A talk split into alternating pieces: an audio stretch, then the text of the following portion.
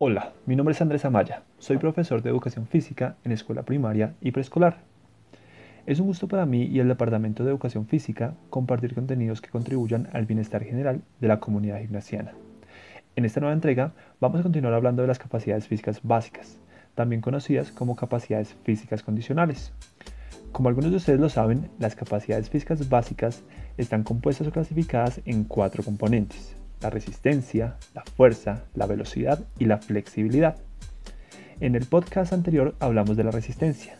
El día de hoy es el turno de la fuerza, entendida por varios autores como una de las capacidades físicas más importantes y determinantes para una buena condición física y rendimiento.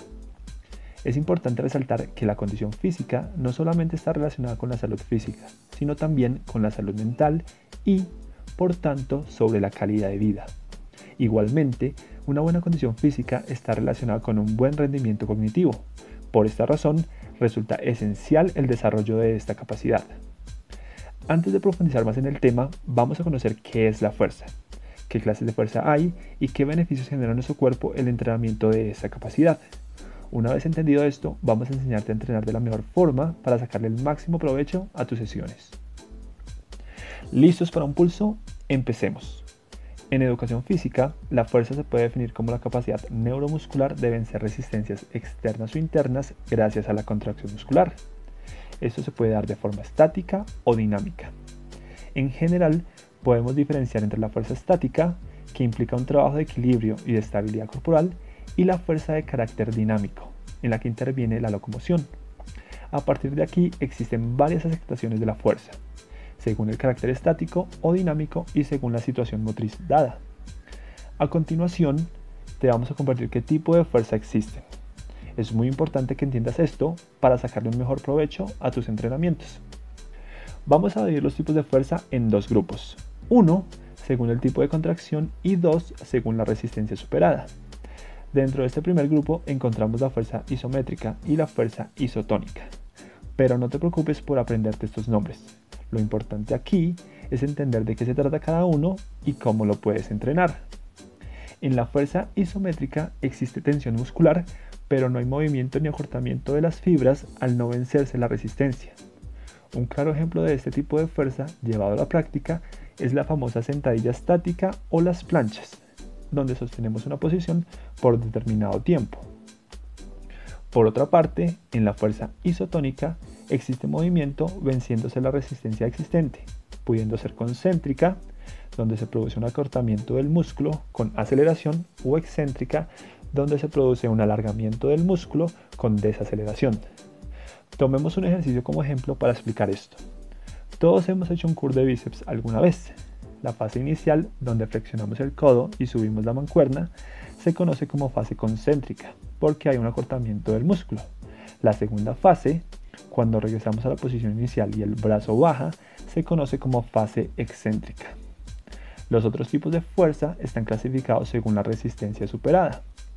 Aquí encontramos la fuerza máxima, que es la capacidad que tiene el músculo de contraerse a una velocidad mínima desplazando la máxima resistencia posible.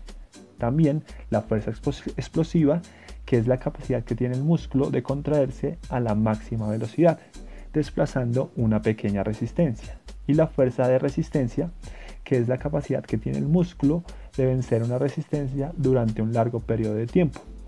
También se le considera como la capacidad de retrasar la fatiga ante cargas repetidas de larga duración. Ahora que conocemos mejor qué es la fuerza y qué tipos de fuerza existen, vamos a ver qué beneficios y aportes a nuestra salud brinda el desarrollo de esta capacidad. Bueno, número 1. Previene y reduce la incidencia de lesiones inducidas por la práctica físico-deportiva.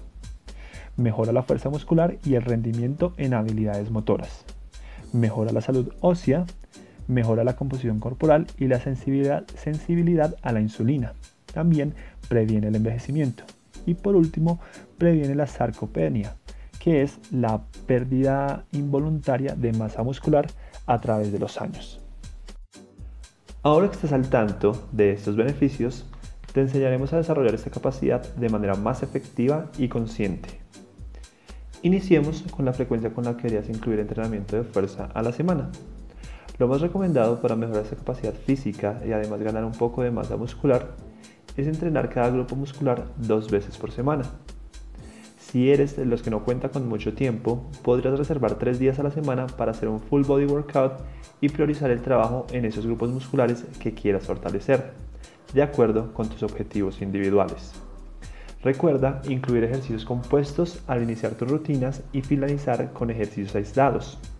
Si eres nuevo con este tipo de entrenamiento, deberás enfocarte en aprender la técnica correcta de cada ejercicio para posteriormente agregar estímulos externos y aumentar la dificultad de estos. Por otra parte, el número de repeticiones y series depende de tu nivel físico actual. Para empezar, puedes empezar con un rango de 10 a 15 repeticiones y 2 o 3 series.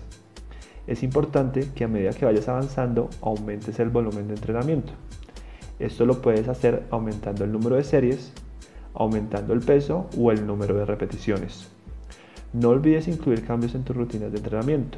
Luego de un periodo de 8 a 10 semanas, tu cuerpo se adapta a los estímulos externos con los que viene entrenando. Por esta razón, es necesario cambiar el método de entrenamiento y enviarle nuevas señales a tu cerebro para que se sigan produciendo esas conexiones neuromusculares que van a permitir que sigas avanzando en tu proceso. Para terminar, nos gustaría aclararte que este tipo de entrenamiento lo puedes realizar en cualquier parte, no es exclusivo del gimnasio. Si prefieres entrenar en casa, tenemos varias recomendaciones que van a ser útiles Primero debes adquirir una colchoneta, muy importante, un juego de mancuernas y eh, una recomendación especial, un juego de bandas de resistencia cerradas y bandas abiertas. Este elemento le va a dar una intensidad única a tus entrenamientos. Luego de adquirir estos objetos, es importante establecer un horario de entrenamiento que se adapte a tu rutina diaria y a tus necesidades. Ser creativo y flexible a la hora de entrenar y sobre todas las cosas disfrutar lo que haces. Esperamos que hayas disfrutado el podcast. Recuerda que si surgen más preguntas o estás interesado en ampliar la información sobre este tema, puedes hablar con cualquiera de los miembros del Departamento de Educación Física. Los esperamos en la próxima entrega donde vamos a hablar de flexibilidad. No te lo pierdas. Un fuerte abrazo para todos.